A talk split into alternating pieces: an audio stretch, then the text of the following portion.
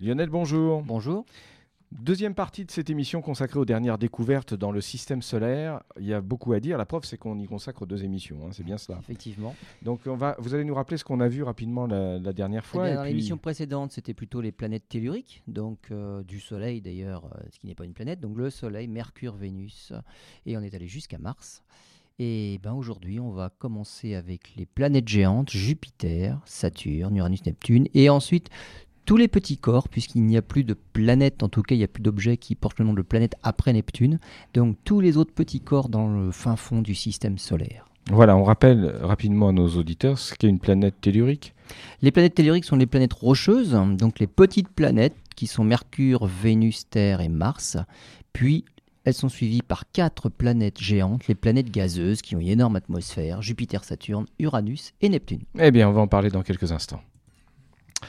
Voilà, donc euh, cette émission aujourd'hui, nous allons commencer, Lionel, par la planète Jupiter. C'est celle qui est peut-être la plus connue du système solaire, en dehors, je dirais, de Mars et, et de la Terre. Bah, en tout cas, c'est la plus grosse. C'est la plus grosse. Donc ouais. c'est probablement pour cela. C'est aussi une des plus brillantes dans le ciel, mis à part Vénus, dont on avait dit qu'elle doit son éclat surtout à cette couche de soufre qui renvoie 80% de, euh, de- du rayonnement solaire. hein, on appelle ça l'albédo. Et donc euh, bah, Jupiter, c'est la plus grosse, 143 000 km de diamètre, c'est quand même 12 fois la Terre, donc c'est énorme. Euh, elle est connue pour ça, justement, son atmosphère, quand on la regarde avec un télescope d'amateur, eh bien en fait, euh, on ne voit que des nuages. Mais c'est pas du tout une planète où on ne verrait pas de détails dans les nuages, bien au contraire. L'étude de l'atmosphère de Jupiter est quelque chose de passionnant et on peut étudier l'évolution des nuages euh, en fonction du temps. C'est-à-dire qu'en fait, les nuages nous en apprennent autant que si on voyait une planète tellurique. Je Ben, les, les nuages, en fait, euh, évoluent. Ça bouge, tout bouge. Oui, oui, donc, euh, on ne peut pas savoir ce qu'il y a au centre. hein. mais en tout cas, on peut étudier ne serait-ce que la surface, la couche nuageuse la plus externe qui nous empêche, bien évidemment, tout comme Vénus, de voir ce qu'il y a en dessous. Donc, on a accès vraiment qu'à la surface.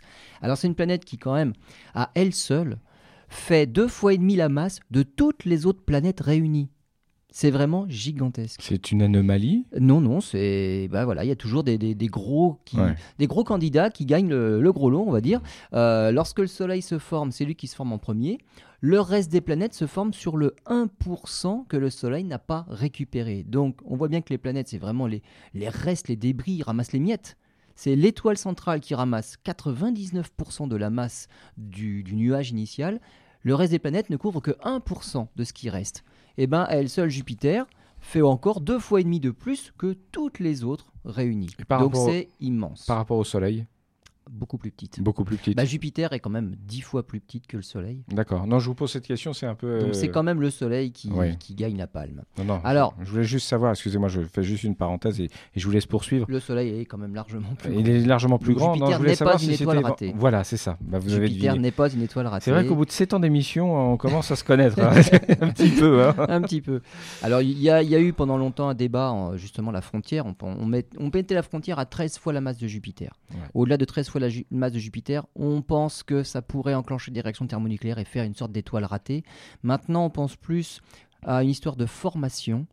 Une planète et une étoile, quelle que soit leur masse, n'ont pas le même mode de formation. Donc, c'est plus tout à fait ça, les choses ont évolué. Alors, sur Jupiter, le problème, c'est qu'aucune sonde ne résiste à la pression. Donc, on ne peut pas vraiment étudier ce qui se passe à l'intérieur, parce que ne serait-ce qu'à au-delà de quelques centaines de kilomètres, ça y est, il n'y a plus de sonde qui peut résister. Elles on en a envoyé une, voilà, la pression est terrible. Euh, on, on pense même que l'hydrogène et l'hélium deviennent liquides, puis métalliques, au-delà de 10 000 km de profondeur. 10 000 km, c'est rien. Du Elle fait en de la fait- pression. Du fait de la pression. Elle en fait 70 000 de rayons, la planète. Et à partir de 10 000 km de profondeur, il en reste encore 60 000 à faire. Déjà, on a des conditions terribles. L'hydrogène et l'hélium deviennent liquides et métalliques.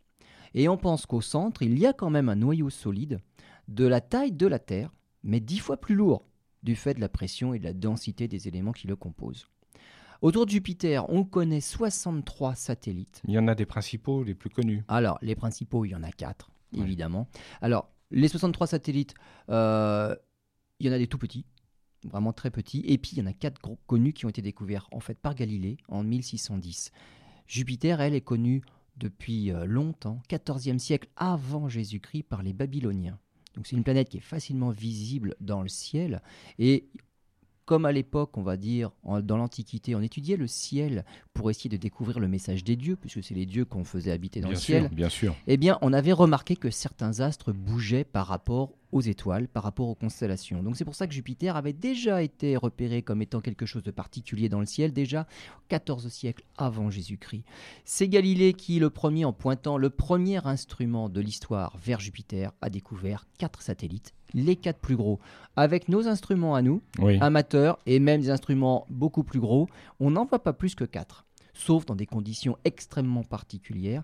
Mais on va dire, il y a 4 satellites facilement visibles et après, il n'y a plus rien. Ce qui veut dire que Galilée avait du mérite. Hein. Bah, Galilée, avait, bah, ça a été le premier. Donc en fait, ouais. c'est un peu facile pour lui de faire beaucoup de découvertes. Ça a été le premier à diriger un instrument vers le ciel. Donc finalement, il a découvert plein de choses. Plein de choses. ouais. Alors, il a du mérite quand même parce que il avait un instrument qui était franchement pas parfait.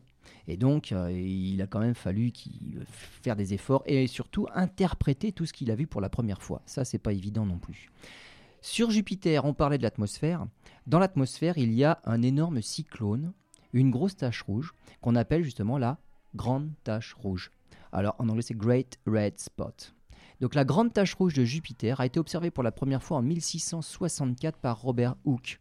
Et alors, c'est un cyclone euh, dont la taille fait à peu près 2 à, 2 à 3 fois la Terre. C'est C'est presque 36 000 km dans sa plus grande longueur. C'est un mons- c'est ovale. monstrueux. Quoi. Un ovale orange, on pourrait presque mettre trois globes terrestres dans la longueur. Donc c'est quelque chose de gigantesque, de monstrueux, avec des vents de 650 km/h. Alors, donc c'est euh, 17e siècle qu'on a observé euh, cette tache rouge pour la première fois, on l'observe toujours. Ça fait bah, maintenant 350 ans que l'on sait que la tache rouge existe, et elle est toujours là. Donc c'est un cyclone perpétuel dans l'hémisphère sud de la planète. Remarquez, c'est pratique pour prévoir la météo. hein. Voilà, toutes les 10 heures, Toutes ça 10. revient. Jupiter tourne sur elle en 10 heures. Voilà, donc, exactement, donc. Toutes les 10 heures, on est sûr de revoir passer la tache rouge. Alors, depuis 2006, il y a une deuxième tache rouge qu'on appelle Red Junior. Euh, et en fait, Red Junior, on l'a vu arriver parce qu'elle s'est formée à partir de trois taches blanches qui ont fusionné. Euh, entre 97 et 2000. En 98, deux des trois avaient fusionné, et en 2000, les deux autres, ce qui restait, ont fusionné entre elles. Donc les trois, en quatre ans, les trois ont fusionné entre elles pour devenir une petite tache rouge, Voilà. Red Junior. Oui. Euh, alors, comment ont-elles pu se fusionner entre elles, ces trois taches blanches à l'origine? En fait, elles se trouvent à la même latitude. C'est-à-dire que dans l'hémisphère sud, elles étaient à la même latitude vers le pôle sud, mais pas à la même longitude. C'est-à-dire que quand on regardait Jupiter euh, tourner devant, de- dans un instrument d'amateur, ou n'importe quel instrument, elles passaient les unes après les autres au méridien. Donc euh, quand Jupiter tournait, elles passaient les unes après les autres. Et mais avec l'évolution et euh, les changements dans l'atmosphère, ces tâches ont changé en longitude. Donc elles ont fini par se retrouver. Les unes ont rattrapé les autres et les trois ont fusionné en une. Et ce qu'on pense, c'est que les taches restent blanches lorsqu'elles ne sont pas très intenses, les vents sont pas suffisamment violents pour les faire rougir, mais lorsque plusieurs taches fusionnent entre elles, elles deviennent un peu plus grosses, les vents sont plus violents et la tache rougit. Alors, ce qu'on pense, c'est que pour passer à la couleur rouge comme la grande tache rouge, ce sont des particules solides soufrées et phosphatées qui viennent vraiment du fond de l'atmosphère, en tout cas de couches plus basses, et quand elles arrivent à la surface de Jupiter, donc ce qu'on peut Avec observer, du soleil. elles subissent des réactions avec les ultraviolets du soleil. Ouais. Et donc c'est ça qui rougit. Donc il faut des vents violents pour faire remonter suffisamment les choses vers la surface. Et voilà pourquoi en fait les taches restent blanches lorsqu'elles ne remontent pas très haut en surface. On les voit quand même, mais Ouais, elles vont ouais, pas ouais. trop haut. La tache rouge, elle, quand on observe Jupiter, c'est pas quelque chose de tout plat. Il faut, il faut penser que la tache rouge est au-dessus des nuages blancs environnants. Alors, entre la grosse tache rouge et la plus petite, euh, bientôt, ça va peut-être donner naissance à un monstre. Eh ben peut-être. Peut-être parce que puisque les trois petites taches blanches avaient fusionné entre elles entre 97 et 2000, alors il faut dire que ces trois tempêtes-là, elles ont, dit- ont mis du temps à se rattraper puisqu'on les observe depuis 1939. La première fois, elles ont été observées en 1939. Elles ont mis du temps à se rattraper. Elles ont réussi à fusionner entre 97 et 2000. Alors, ce qu'on pense, c'est que entre la grosse tache rouge et la petite tache rouge, Red Junior, il pourrait se passer la même chose. Là, la différence, c'est qu'elles ne sont pas tout à fait à la même latitude. Donc, même si elles se rattrapent en longitude, c'est ce qu'elles ont fait euh, cet été. Au mois de mai, par exemple, eh bien, il y avait un bon décalage en longitude entre les deux. Et finalement, au mois d'août, elles étaient l'une au-dessus de l'autre, mais elles n'ont fait que passer. Elles se sont croisées parce qu'elles ne sont pas à la même latitude. Mais les choses peuvent évoluer dans Oui, cette atmosphère perpétuellement Bien changeante. sûr, bien Et on pense que d'ici 30 ans, il faudrait une trentaine d'années pour que les deux se percutent réellement. Et donc, ça ferait une tâche un petit peu plus violente, un petit peu plus grosse peut-être, et puis un petit peu plus rouge. Dites-moi, si nous commencions à aborder aussi euh, les principaux satellites de, de Jupiter. Alors, les principaux satellites, il y en a quatre Callisto, Ganymède, Io et Europe. Pas tout à fait dans l'ordre décroissant de taille. Euh, sur ces quatre-là, on va parler plus particulièrement de deux d'entre eux. Alors, le premier, c'est Io. Io est intéressant parce que c'est le seul satellite à avoir des volcans encore en activité. Par contre, les volcans sont actifs, euh, non pas parce qu'il y a suffisamment d'énergie à ressortir et à faire traverser euh, à travers la croûte, mais simplement parce qu'il est très près de, Jupiter, de la planète, et à cause des effets de marée dus à sa proximité, il Ça- est complètement craquelé. Voilà, ça déchire complètement. Voilà, la- ça déchire la surface, la et le magma sous-jacent n'a aucun problème pour sortir. Donc ça n'arrête jamais. Si Io avait été plus loin de la planète, Elle serait déjà morte. bah, Io ne pourrait pas évacuer cette chaleur Ouais, interne parce ouais, qu'il n'aurait pas les moyens. Là, c'est Mm. Jupiter qui fait le travail, qui craquait l'Io dans tous les sens. Et sur Io, on, on- on dé- on dénombre à peu près 400 volcans actifs actuellement. Donc c'est un satellite qui est en perpétuel renouvellement au niveau de sa surface, puisqu'il y a des, panaches qui s'éjectent jusqu'à 300 km d'altitude, ça retombe sur le, sur le satellite, donc il y a du soufre, il y a tout ça, et quand on observe Io en couleur, eh ben on voit des couleurs fantastiques, c'est jaune, orange, c'est vert, il y a toutes les couleurs possibles, c'est vraiment un astre qui est, en, géologiquement parlant, est très très actif. La dimension de Io Io est tout petit. Tout petit, hein, tout euh, petit. alors, il fait, il fait quelques milliers de kilomètres, hein, mais Ouais. il doit faire 2000-3000 kilomètres, j'ai pas le, le chiffre en tête. Euh, par rapport à Ganymède, qui est plus gros, qui est de l'ordre de 5000 km, Io est un peu plus petit. Et la Lune par La Lune, c'est 3000 km. Donc voilà, c'est plus petit peu que la Lune. C'est peut-être de, l'ordre de, de l'ordre de la Lune. Bon, c'est quelque bien. chose comme la Lune. On poursuit notre étude de- des satellites dans quelques instants. Voilà, poursuite de cette émission en route vers les étoiles. Et, et hors antenne, nous étions en train de faire la remarque que si on voulait, euh, si on voulait vous parler euh, du système solaire, mais dans le détail et prendre le temps, euh, une année pourrait y convenir. Ça Enfin, une année d'émission, hein, pas 24 heures sur 24. Ça prendrait du temps, Voilà. effectivement, pour aller jusqu'au fin Bon. fond du système solaire. on aura l'occasion d'y revenir. Là, on a- Revenons autour de Jupiter. Voilà, on a parlé de Io. Vous, avez, vous nous avez parlé de Io il y a quelques instants. Maintenant, on va parler d'un satellite qui est également très connu hein, du grand public, c'est Europe. Europe. Alors Europe, euh, Europe a intrigué les, scientifiques lorsqu'on a vu pour la première fois les, photos des sondes euh, parce qu'il est recouvert de glace. Et pas de glace, on va dire lisse, euh, c'est de la glace plutôt genre banquise, même iceberg, où on voit des déplacements. Donc les fractures ne sont plus face à face les unes par rapport aux autres, il y a même des décalages. Et quand on pense décalage, on se dit c'est que ça a bougé par rapport à quelque chose, on pense tout de suite à un océan. Donc sur Europe, les modèles, même les plus optimistes, pensent qu'il y a sous la banquise un océan qui serait même trois fois plus épais que sur Terre. C'est ah oui, effectivement. Voilà, là c'est fascinant. hein. c'est fascinant. Alors, d'autres choses qui donnent réellement envie d'y retourner, c'est l'oxygène. Il y a de l'oxygène. On a réussi à comprendre comment l'oxygène était produit. hein. Europe n'a pas d'atmosphère, mais l'oxygène est produit en fait à la surface par la réaction de la glace avec la magnétosphère de Jupiter. Donc, sur Europe, il y a de l'oxygène. Alors, ce qu'on aimerait savoir, c'est est-ce que cet oxygène qui est produit en surface arrive jusqu'à l'océan? Est-ce qu'il peut arriver jusqu'à l'océan? Voilà, parce que l'oxygène qui est produit en surface, il, il s'évapore dans le- dans l'une- dans- dans l'espace. Tout à hein. fait. Il Alors, n'est euh, pas... Parce qu'on aurait pu penser qu'il reste en... qu'il forme une... Bah, en tout cas, pas une atmosphère. Il pas une atmosphère. très ouais. très très Très ténu, ténue, oui. très ténu, mais il n'y a pas d'atmosphère sur Europe. Et l'intérêt, c'est est-ce que cet oxygène peut arriver dans l'océan Et là, ce serait vraiment des conditions très intéressantes.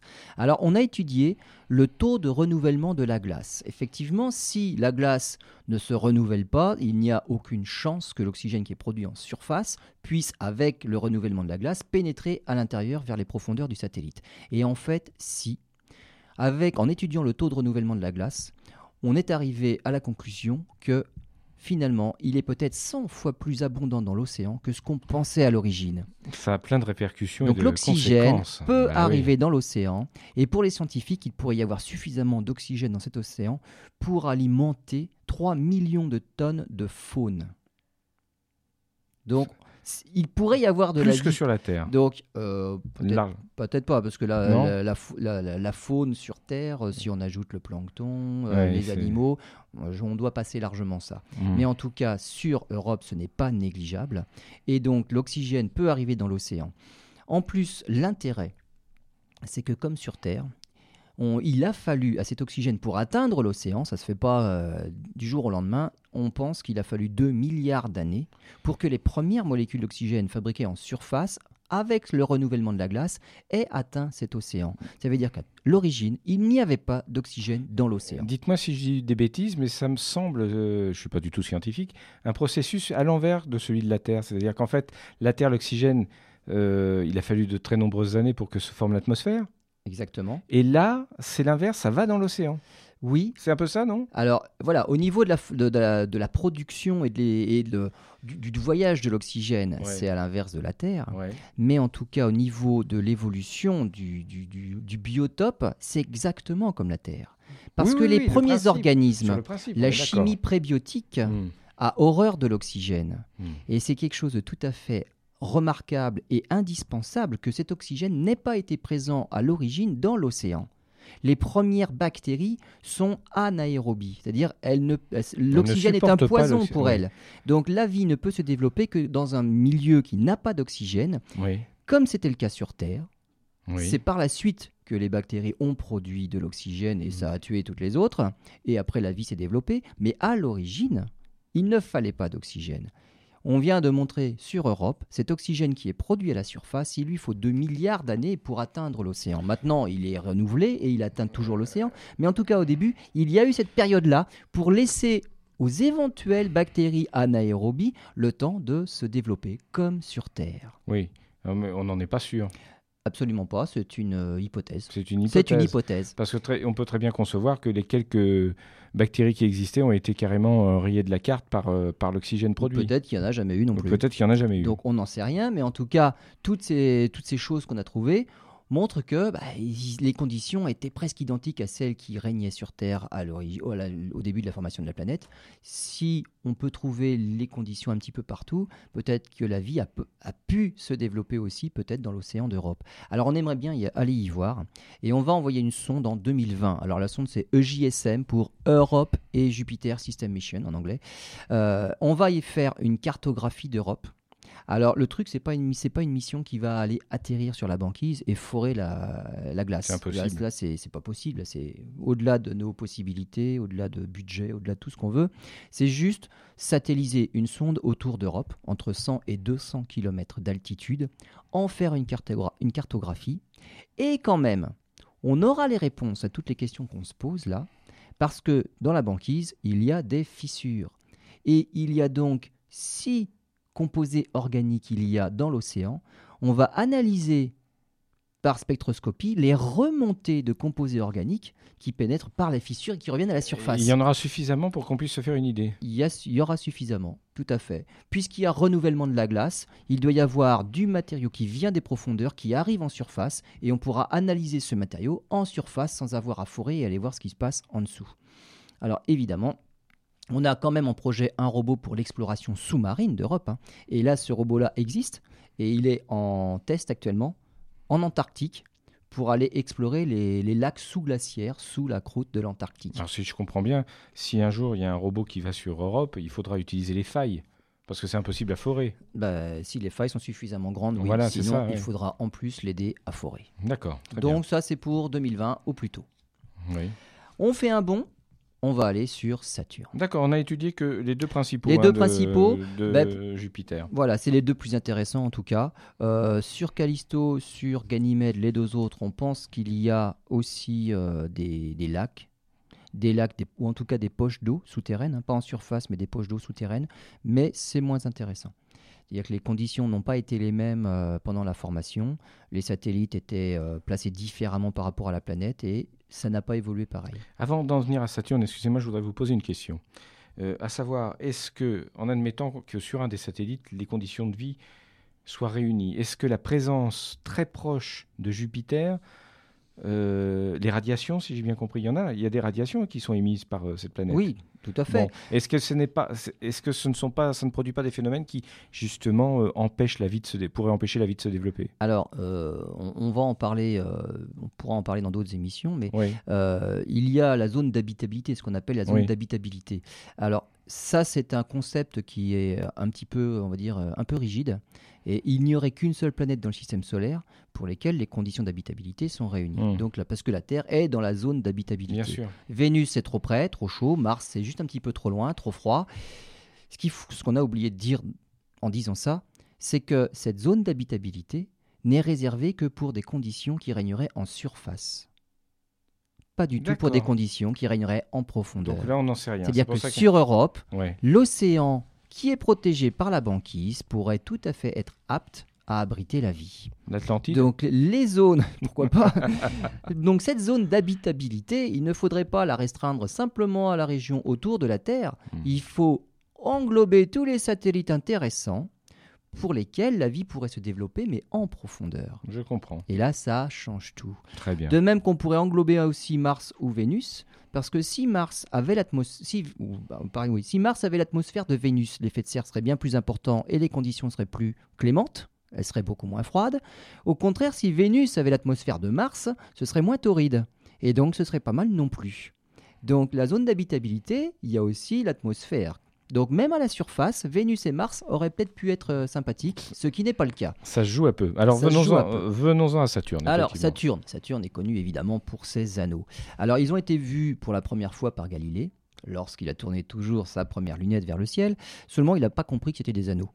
Lui, il a vu simplement deux protubérances. Sa lunette ne grossissait pas assez. Elle n'était pas, n'avait pas un assez bon pouvoir de résolution. Il a vu deux excroissances. Il n'a pas compris ce qu'il avait vu et ce qu'il regardait.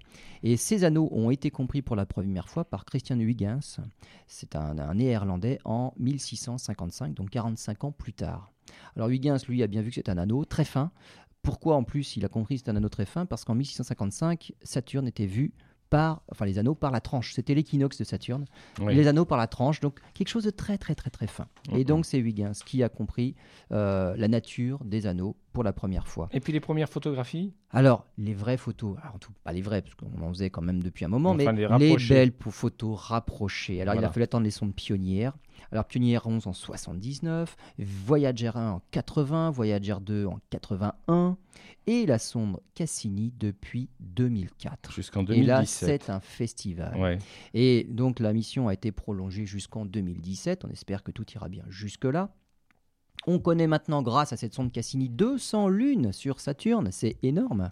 Alors, lune, euh, à partir de cailloux qui mesurent 1 km. Oui, qui ne sont pas forcément. Donc, il y a euh, des petites lunes hmm. qu'on retrouve maintenant dans les anneaux. On commence à mieux comprendre l'interaction entre les anneaux et certains petits satellites qu'on appelle les satellites bergers. Donc il y a des tout petits satellites euh, qui mesurent simplement quelques kilomètres, qui font aussi partie des lunes. Les morceaux beaucoup plus petits, bah, ceux qui forment l'anneau, évidemment, on ne les appelle pas les satellites, parce que là, ce n'est pas 200 qu'on aurait, c'est quelques milliards. Et donc les anneaux, qu'est-ce que c'est? Eh ben, c'est simplement des petits morceaux de glace pure à 99%. Voilà ce qui forme les anneaux. Alors, on trouve les anneaux entre 7000 et 80 000 km d'altitude par rapport à la surface de la planète. On va dire la surface par rapport à la surface des nuages. Parce que tout comme Jupiter, c'est une boule de, la, de c'est la gaz. même chose. C'est la- une, voilà, c'est une même. planète géante gazeuse, 120 000 km de diamètre. Jupiter, c'est 143 000. Donc un petit peu plus petite que Jupiter, mais c'est une boule de gaz. quand même, oui. Et donc, quand je dis entre 7000 et 80 000 km, c'est par rapport à la surface des nuages, pas par rapport à la surface de la planète, puisqu'on ne sait pas du tout où elle est. Et dans ces anneaux-là, qui ne sont épais que alors, quelques dizaines de mètres, on- à fur et à mesure qu'on les voit, les anneaux, on réduit l'épaisseur. On est plutôt à 10 mètres maintenant. Donc 10 mètres d'épaisseur pour 80 000 km d'altitude, donc c'est quelque chose de très très fin. Et dans ces anneaux, il y a des lacunes.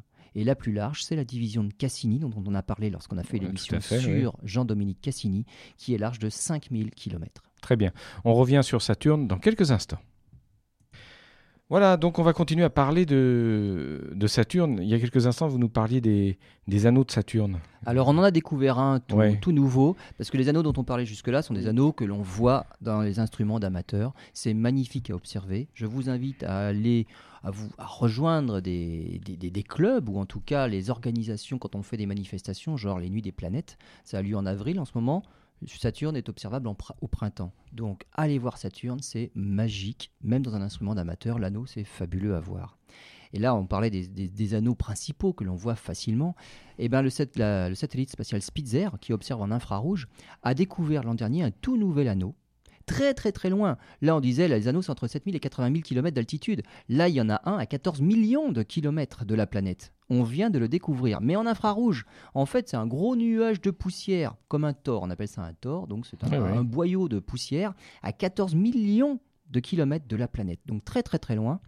Ce sont des particules très éparses. Et il est si ténu en fait que si on était dedans, on s'en rendrait même pas compte. Tellement c'est peu dense. Mais vu de loin, c'est quand même un gros anneau de poussière très très loin. Et dans le ciel, c'est tellement grand qu'il couvrirait deux fois le diamètre de la pleine lune à l'œil nu. Donc c'est quelque chose de gigantesque, on vient de le découvrir à l'œil nu. Alors, l'origine de ces poussières, on a euh, la réponse, ça vient d'un satellite, le satellite Phébé, qui aurait été percuté par une météorite. Et ça, c'est les débris de Phébé, voilà, euh, ou l'atmosphère de Phébé. C'est Phébé qui perd des morceaux. Et donc Phébé, il ensemence son orbite. Donc on a l'explication. Et en plus, cet anneau-là qu'on vient de découvrir va répondre à une autre énigme dont on parlera quand on parlera d'un autre satellite de Saturne. Le satellite le plus, médiatisé, c'est Titan, bien évidemment. Pourquoi? Parce que c'est le seul satellite de tout le système solaire à avoir une atmosphère. Et une atmosphère tellement épaisse que lorsqu'on regarde dans la, longueur d'onde du visible, on ne passe pas à travers, donc on ne peut pas voir le sol. On arrive à traverser l'atmosphère en infrarouge, en radar bien évidemment. Alors, Évidemment, Titan, il ne faut pas croire que les conditions sont, sont, vraiment clémentes. À la distance à laquelle il se trouve du Soleil, on est quand même là à 1 milliard et demi de kilomètres, il fait moins 180 degrés. Et les seules choses qui sont liquides, et il y en a des étendues liquides, c'est de l'éthane et du méthane liquide. Donc c'est carrément des hydrocarbures liquides. Donc là, c'est les compagnies pétrolières là, qui ah, seraient contentes de pouvoir y aller. il n'y a qu'à se baisser pour ramasser. Hmm. Et c'est à l'appel qu'on aurait des océans de méthane. Des, des, centaines de siècles. Ah là là. C'est fabuleux. Hmm. Fabuleux. Et donc, ce qu'on a remarqué, la sonde Cassini est en orbite autour de, Saturne et elle passe, elle fait des rasmotes euh, réguliers autour des principaux satellites. Et on a repéré donc avec son radar qui permet de pénétrer l'atmosphère que les lacs sont 25 fois plus nombreux dans l'hémisphère nord que dans l'hémisphère sud. Alors, première raison, à cause des saisons. Eh ben non. En fait, c'est pas à cause des saisons. Pourquoi? Parce que les scientifiques ont sorti leur calculatrice et se sont rendus compte que ça n'expliquait pas le phénomène. Saturne met 29 ans à faire le tour du Soleil. Donc en gros, chaque saison dure, 7 ans. 4 fois 7, 28, on est pas loin de 29. Donc on va arrondir. Chaque saison dure 7 ans. Le problème, c'est que le méthane et l'éthane sont des composés qui s'évaporent très peu. Et on estime qu'en 7 ans, le méthane s'évapore bah, de 10 mètres par an, ça veut dire qu'en 7 ans, il s'évaporerait de 70 mètres ce qui est largement insuffisant pour assécher les lacs qui sont bien plus profonds que ça. Et Cassini a d'ailleurs confirmé cette hypothèse-là en observant et en faisant des photos entre 2005 et 2009. Les rives des lacs de l'hémisphère nord ont bien un petit peu diminué, mais de l'ordre des calculs que l'on a effectués et largement pas assez pour assécher les lacs en une saison. Donc passer de l'hiver à l'été, ça ne suffit pas, c'est pas ça l'explication. On sait quoi? Alors on a trouvé une autre. C'est l'équivalent des âges glaciaires sur la Terre. C'est-à-dire que l'orbite de Saturne est elliptique et cette ellipticité évolue tout comme celle de la Terre. La Terre a connu des périodes glaciaires. c'est pas les saisons, voilà, et c'est pas les saisons qui expliquent ça. Les saisons de, de, de trois mois, bah, c'est pas ça qui fait passer d'une période glaciaire à une période interglaciaire. Eh bien, c'est pareil. L'orbite de la Terre évolue avec le temps. Elle n'est pas toujours circulaire ou presque circulaire comme elle est actuellement. Parfois, elle est plus elliptique. Eh bien, sur Saturne, c'est pareil. Et là, il y a une orbite. La, la variation de cette orbite-là se fait sur une période de 45 000 ans. Là, ça change tout. Actuellement, euh, lorsque la planète est au plus près du Soleil, donc pendant les 7 ans, on va dire au plus près du Soleil, eh bien le Soleil est nettement plus intense que lorsqu'elle est au plus loin, 24%. Ce qui fait que les étés et les hivers, c'est pas symétrique du tout entre l'hémisphère nord et l'hémisphère sud. Quand c'est l'hémisphère nord qui est au plus près du Soleil, 24% de plus, ça chauffe plus. L'été est bien plus important que l'autre bout, c'est-à-dire 14 ans plus tard, quand c'est l'hémisphère sud qui est vers le soleil, mais comme c'est beaucoup plus loin, bah finalement ça chauffe moins. Donc c'est pas équivalent. Et là c'est vrai qu'on voit un changement, et on pense que ça fait déjà 30 000 ans qu'on est dans ce cas-là, donc il en reste encore un petit peu, hein, puisque la période c'est 45 000 ans. L'an dernier, en 2009, Saturne est passé à l'équinoxe, et on pense que là, on va commencer avoir une évolution entre l'hémisphère nord et l'hémisphère sud. Alors c'est déjà ce qu'on voit. Euh, dans l'hémisphère sud, il pleut. C'est l'été dans l'hémisphère sud. Et il y a des cumulus, mais des cumulus épars que l'on voit Mais dans l'hémisphère sud. Oui, oui, des, des- voilà, des cumulus d'hydrocarbures. Donc, il tombe des gouttes de méthane, il pleut des gouttes de méthane. Alors, ce qu'il faut savoir aussi, c'est que les gouttes de méthane, c'est pas comme les gouttes d'eau, c'est presque deux fois plus gros. C'est des grosses gouttes. Ah ouais, d'accord. Une goutte d'eau, c'est à peu près 6 mm. Une goutte de méthane, c'est plutôt 1 cm. C'est gros, une goutte de méthane. Donc, ça fait des grosses gouttes. C'est original. Et donc, il tombe des gouttes d'eau. Le problème, c'est que c'est l'été et elles s'évaporent avant d'avoir atteint le sol. Donc, ça ne peut pas remplir les, les lacs. Euh, par contre, l'hémisphère nord qui est en hiver, il y a une couche nuageuse qui est beaucoup plus diffuse et les pluies sont plus soutenues. Plus soutenues. Et euh, après le passage à l'équinoxe qui a eu lieu en septembre 2009, on pense que maintenant on s'attend à une migration des nuages vers l'autre hémisphère. Alors là, les, les chercheurs ne sont, sont pas d'accord entre eux. Il y a les optimistes qui disent on va avoir une évolution dans 5 ans et les autres c'est dans 15 ans. Donc voilà. Donc c'est à peu près la on période. l'observera quand même. hein, Voilà, on verra quand même. Donc, les prochains bulletins météo, on va dire sur Titan, c'est pluie d'éthane et de méthane au pôle sud. Voilà. Bon, avec un indice de confiance assez faible. hein. C'est entre 5 et 15 ans. Là, on n'est pas tout- vraiment d'accord. C'est corrosif tous ces hydrocarbures Mais c'est surtout très froid. C'est très froid. C'est moins 180 degrés. Ah oui, donc euh, si, oui, oui. Donc, c'est très très froid. C'est, Oui. Ça brûle. D'accord, ça brûle. Alors, un satellite très très très intéressant, au-delà de Titan, c'est Encelade. Encelade, c'est aussi un satellite glacé, tout comme Europe pour Jupiter. En, en 2005, on a observé près du pôle sud d'Encelade des rainures, des failles, des fissures qu'on appelle les griffes de tigre. Il y en a quatre sur Encelade. Et à travers ces fissures, on a observé des jets de vapeur d'eau qui s'en échappaient. Ça veut dire qu'il y a un océan. Alors ça veut dire qu'en dessous, il y a de l'eau. Il y a de l'eau en tout Une cas. poche d'eau, un gros océan, on ne sait pas, mais en tout cas, il y a de l'eau liquide. Il y a de l'eau liquide qui s'échappe par ces fissures-là. Et il y a de l'eau liquide qui donc est plus chaude que la glace avoisinante. En 2009, on a refait passer Cassini, mais alors là, beaucoup plus près, et on l'a fait traverser les panaches. Et, Et là, il a là- détecté du sel. Donc c'est de l'eau de mer. bah, si on veut, voilà, Enfin, c'est si de l'eau salée. C'est de l'eau salée. C'est de l'eau voilà. salée. Oui. Mais alors, la présence de sel, là, c'est intéressant parce que ça prouve une chose c'est que l'oc- l'océan est directement en contact avec la roche. C'est-à-dire que c'est pas juste une poche de glace emprisonnée dans de la, une poche d'eau pardon fondue emprisonnée dans de la glace. C'est vraiment une poche d'eau, mais qui est en contact avec le sol. Et les sels, ça vient justement des minéraux qui, qui viennent de la roche sous-jacente. Donc c'est un océan qui est en contact avec euh, la roche. Et ça, ça fait partie des conditions indispensables à l'apparition de la vie. Donc là, c'est très intéressant. Là aussi. euh, Voilà. Alors que sur Europe, on ne sait pas si l'eau est salée.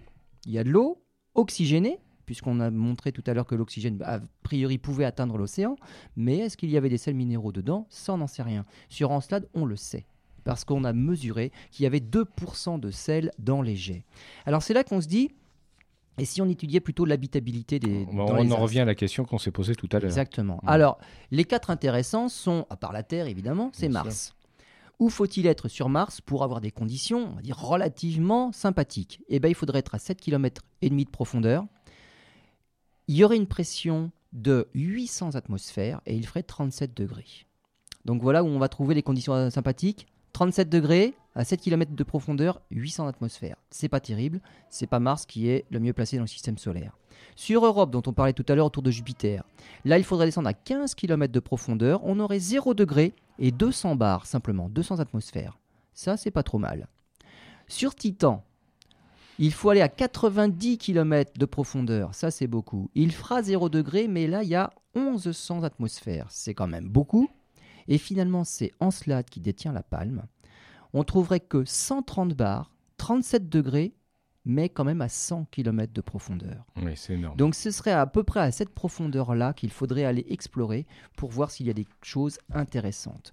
Donc là, une fois de plus, on n'est pas prêt d'aller explorer s'il y a que ça, mais par contre, on peut toujours analyser ce qui en sort. Donc par les jets qui crachent de la matière, on peut analyser ce qu'il y a dans l'océan sans avoir à y aller.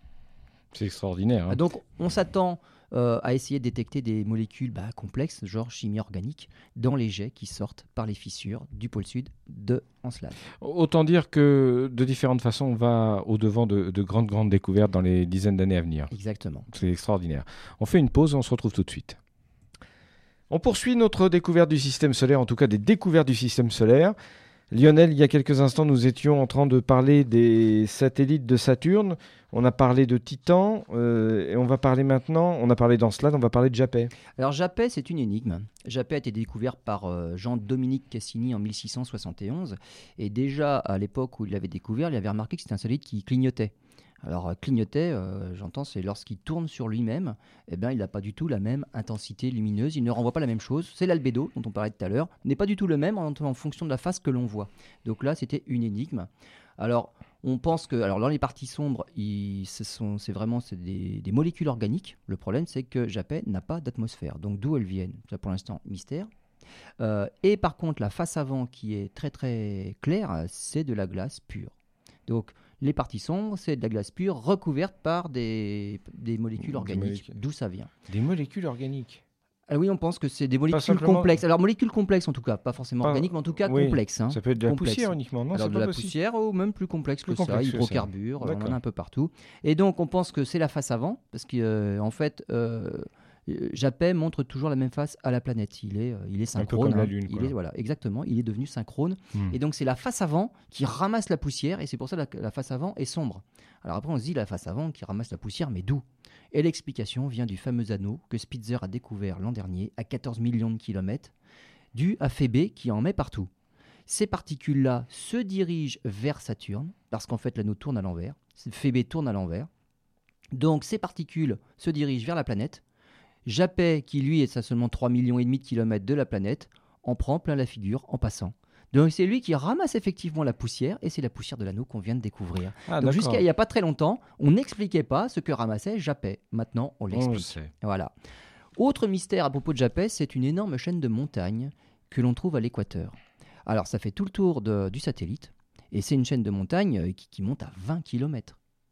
Donc ça, c'est un mystère aussi. C'est pourquoi Comme une coquille de noix. Quand on sait que sur la Terre, ça monte à 8 ou 9 km. Voilà. Alors, 8 ou 9 km par rapport à, au niveau moyen de l'océan. Oui. Par rapport à la fosse des Mariannes, on en rajoute 11 km. Donc c'est pareil. Donc voilà, on peut dire que c'est pareil. Sauf que là, c'est par rapport à la surface moyenne, il n'y a pas de trou. Enfin, hmm. pas à ce point-là. Et donc, c'est comme une coquille de noix avec le bourrelet à l'équateur. Alors là, c'est pareil. On a peut-être trouvé enfin peut-être pas la solution, une, une réponse, une explication. Euh, au moment de sa formation, on pense qu'il tournait sur lui-même en 16 heures. Il était malléable à ce moment-là, et donc il était légèrement aplati au pôle, parce qu'il tournait très vite. Et puis finalement, il a freiné brusquement. Là, on ne sait pas trop pourquoi. Et aujourd'hui, mais on pense que c'est en moins de 1000 ans hein, qu'il a freiné. Donc c'est vraiment un coup de frein hein. brusque. Et aujourd'hui, il tourne en 79 jours sur lui-même. Et le freinage, justement, aurait comprimé l'équateur. La croûte s'est figée et donc voilà, ça a figé le relief comme ça, comme un coup de frein. Quoi. Tout aurait projeté et l'équateur se serait figé comme ça.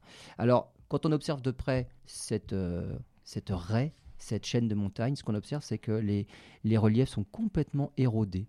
Il y a une érosion, et là on pense que ça vient des météorites. Et en fait, les météorites, avec les impacts, ça a envoyé des éjectats par-dessus les arêtes qui pourraient être saillantes sur cette chaîne de montagnes, mais non, tout a été érodé. Donc c'est un relief relativement mou, relativement bah, doux en fait. D'accord. Donc voilà pour Japet. On en saura peut-être plus encore avec d'autres passages rapprochés de la sonde Cassini. Alors si nous parlions des planètes Uranus et Neptune. Uranus et Neptune. Alors là, il y a un problème, c'est que contrairement à toutes celles qu'on a vues jusque-là, depuis la sonde Voyager 2 qui est passée en 86 près d'Uranus et en 89 près de Neptune, on n'a plus aucune nouvelle. Alors on essaye de comprendre à peu près leur formation, leur composition, simplement par des simulations des modèles informatiques. Mais la sonde Voyager 2 n'a fait que passer, et depuis 1989, eh ben, on n'a plus d'images rapprochées. Et on n'est pas prêt d'en avoir parce que de toute façon, il n'y a aucune euh, sonde qui est prévue pour être envoyée près d'Uranus, près de Neptune. C'est bizarre Alors pourquoi euh, Il y, a deux raisons à cela. Hmm. Euh, il y en a une parce que c'est loin. Uranus, c'est deux fois la distance de Saturne. Neptune, c'est trois fois la distance de Saturne. Donc c'est loin, c'est très long pour y aller, ça coûte très cher et c'est risqué. Et la deuxième raison, c'est qu'il y en a une qu'on n'a jamais vue, c'est Pluton, qui n'est plus une planète depuis août 2006 mais qui c'est la seule qui a été découverte par les Américains. C'est quand même eux le plus gros budget d'exploration. Et donc c'est Pluton qui a été euh, qui, a, été choisi. favorisé, voilà, qui a été choisi pour un passage rapproché début juillet 2015. Mais ces deux-là, non. Alors, on connaît des choses hein, sur Uranus et Neptune. Euh, ce sont des planètes gazeuses, hein, géantes, 50 000 et 48 000 km, donc c'est la moitié, on va dire, de, de Saturne. Mais elles sont différentes dans leur composition. Il y a de l'ammoniac, il y a du méthane et il y a d'autres hydrocarbures. Donc ce sont des conditions tout à fait particulières. Et ce que l'on pense, notamment sur Neptune par exemple, c'est que à cause de la pression, comme il y a beaucoup d'hydrocarbures, donc beaucoup d'atomes de, carbone dans les molécules, la physique du carbone est tout à fait particulière sur ces deux planètes-là. Lorsque l'on chauffe le carbone, au lieu de se liquéfier, il se reconfigure. Donc il évolue un peu différemment. Et le carbone, en le chauffant et en le compressant, devient du graphite. C'est avec ça qu'on fait des mines de crayon. Si on continue à faire ça, 50 000 degrés et 40 millions d'atmosphères, c'est pas rien, là on arrive à faire du diamant. C'est-à-dire que le carbone s'organise et il devient un cristal, réseau cristallin, et ça devient du diamant. Donc la mine de crayon, si on appuie assez fort, si on comprime assez, on fait du diamant avec ça coûte plus cher. Hein. Les conditions pour fabriquer du diamant comme ça coûtent plus cher que revendre le diamant après. C'est pas rentable. Hein. Donc c'est pas la peine d'essayer. C'est pas rentable. Hein. C'est quelque chose qui est pas rentable. Mais c'est comme ça qu'on fait. Heureusement. Voilà. Et on a montré que à cette pression-là de 40 mégabars, on arrive à faire du diamant carrément liquide. Et lorsqu'on redescend à 11 méga-atmosphères, 11 millions d'atmosphères, le diamant existe à la fois à l'état liquide et solide. Et c'est ce qui a fait dire il y a quelques, quelques temps, pas, très longtemps maintenant quand même, qu'il pourrait y avoir à la surface de Neptune des icebergs de diamants sur un océan de diamants liquides, de carbone. C'est le rêve. Ah, tout à fait. Des icebergs de diamants purs, donc solides, qui flottent sur un océan de carbone, donc de diamants liquides. Alors on pense peut-être pas finalement. Euh, là, on est plus euh, sur l'hypothèse qu'il y a simplement réellement du diamant liquide mais il y aurait une croûte de diamants solides autour. Donc pas d'iceberg. Mais enfin, c'est quand même beaucoup de diamants. Hein. Oui, mais il faut, pouvoir y aller. Hein. Ça fait rêver. Hein. Ça fait rêver, mais là, on risque pas. Mais le cours de diamant, si on arrive à exploiter ces planètes, hein, ça serait fini. Hein. Ah, il y a des chances, oui. Il y a des, chances. Quoique le coût pour aller explorer là-bas, ce serait pas mal non plus. Alors, au-delà de Neptune, il y a Pluton. Oui.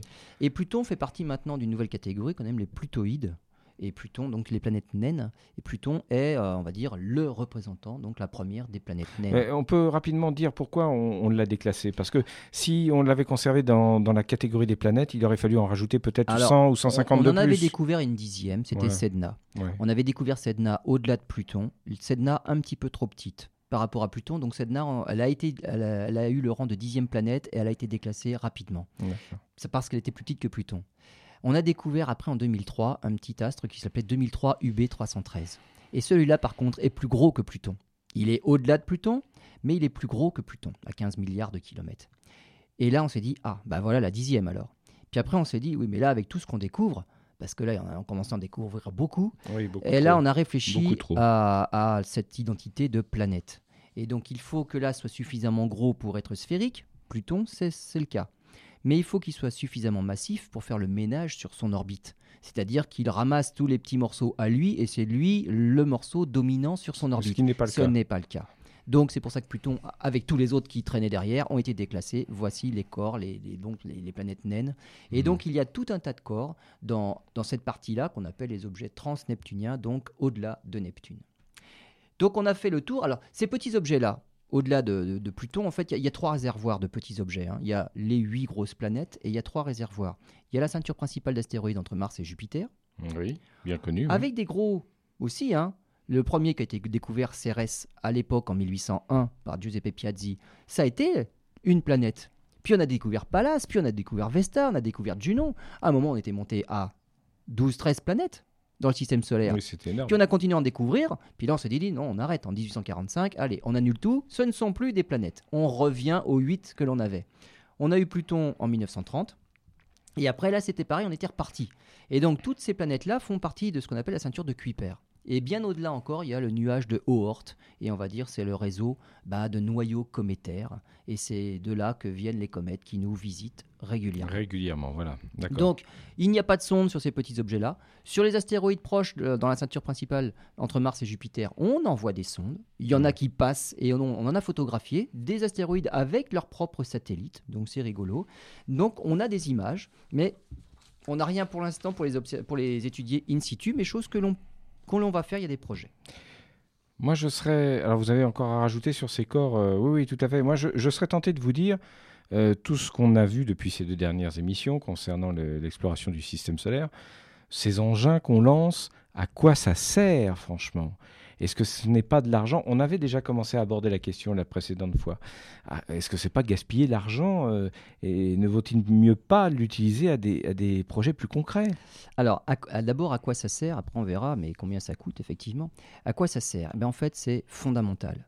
C'est vraiment, c'est presque le seul domaine qui reste maintenant en science où on n'a pas de but précis. On va explorer et on découvre des choses justement, sans réellement s'attendre à ce qu'on va découvrir. Euh, si ce n'est pas précis, on perd du temps. Eh bien, pas du tout. C'est-à-dire que il faut. C'est justement c'est de là que viennent toutes les grandes découvertes.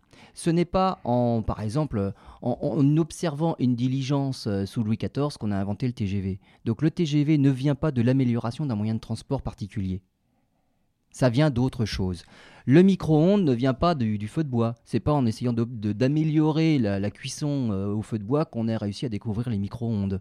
Euh, ce n'est pas non plus, par exemple, pour mieux diagnostiquer une fracture qu'on a inventé les rayons X. Ce que je veux dire par là, c'est que c'est toujours euh, une découverte fortuite dans un domaine que l'on applique quelque part d'autre.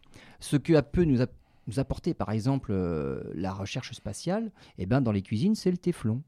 C'est-à-dire que c'est euh, une, matière dont on recouvre les tuiles pour faire des boucliers thermiques lorsque les vaisseaux rentrent dans l'atmosphère pour ne pas tout brûler. Eh bien, ce matériau-là, maintenant, est passé, on va dire, dans la, vie, courante, mhm. simplement sur les poils.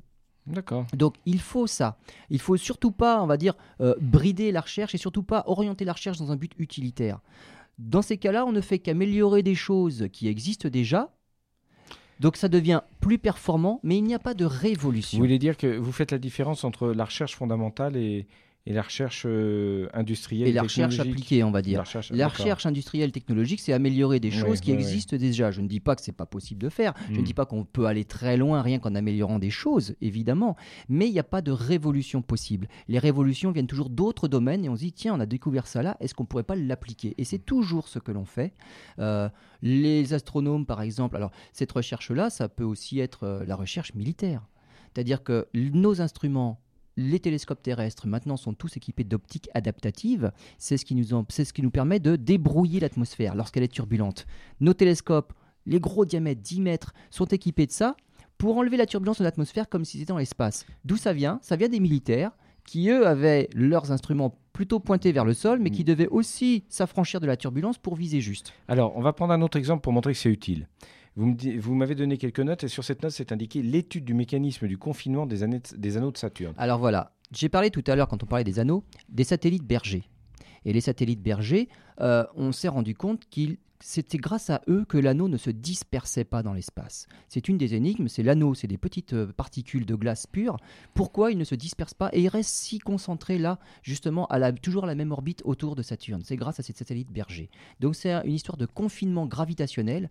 C'est de ça qu'on aura besoin pour nos futures centrales à fusion thermonucléaire. Il faudra confiner un plasma. Donc l'étude des anneaux de Saturne et des satellites bergers nous permettra d'avancer dans l'étude du confinement du plasma qu'on aura besoin. Donc c'est la physique c'est universel. Ce qu'on découvre dans un domaine est applicable dans d'autres. La physique est universelle. Tout ça vous pour parliez, des coûts. Voilà, vous parliez tout à l'heure de coûts.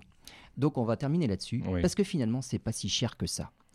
La NASA a un budget en 2010 de 19 milliards de dollars. 19 milliards de dollars, si on relativise ça par rapport au nombre d'habitants aux États-Unis, c'est 42 euros par habitant. C'est rien du tout. C'est rien du tout. La fête d'Halloween, ça coûte 41 euros par habitant. Ça veut dire que la NASA, en gros, a un budget équivalent à la fête d'Halloween. C'est rien. On veut, Donc pas là-dessus. On veut doubler le budget de la, NASA, on supprime Halloween. Bah, pourquoi pas Voilà, puis Ce on serait une idée. Là, on, aurait des missions dans le système solaire. Donc on enlève Halloween, on double le budget de la NASA. C'est exactement la même chose, c'est le même budget. D'accord. Donc si on veut faire des économies, c'est pas tellement là-dessus, parce que finalement on se rend compte que c'est pas grand-chose. Par contre, si on regarde le budget de l'armée, ça revient à 1900 euros par habitant. La NASA, c'est 42 euros par habitant. c'est rien du tout. On se rend compte des priorités. Donc voilà, cette science fondamentale, c'est simplement la curiosité. Et on ne sait même pas ce qu'on va découvrir, mais en tout cas, on sait qu'on va découvrir des choses qui vont nous faire avancer dans plein de domaines. Ça coûte pratiquement rien. Donc, faut pas se focaliser sur ces milliards-là, faut relativiser. Finalement, c'est de la science qui coûte pas cher, mais qui rapporte gros. Voilà, bah, ce qui fait d'autant plus regretter que l'Europe n'occupe peut-être pas la place qu'elle devrait occuper dans, dans, ce domaine. En tout cas, beaucoup moins. Beaucoup moins. Merci Lionel, c'était passionnant. Puis à un moment, j'ai cru qu'on allait faire une troisième émission, mais en fin de compte, on s'en tiendra à deux. À bientôt.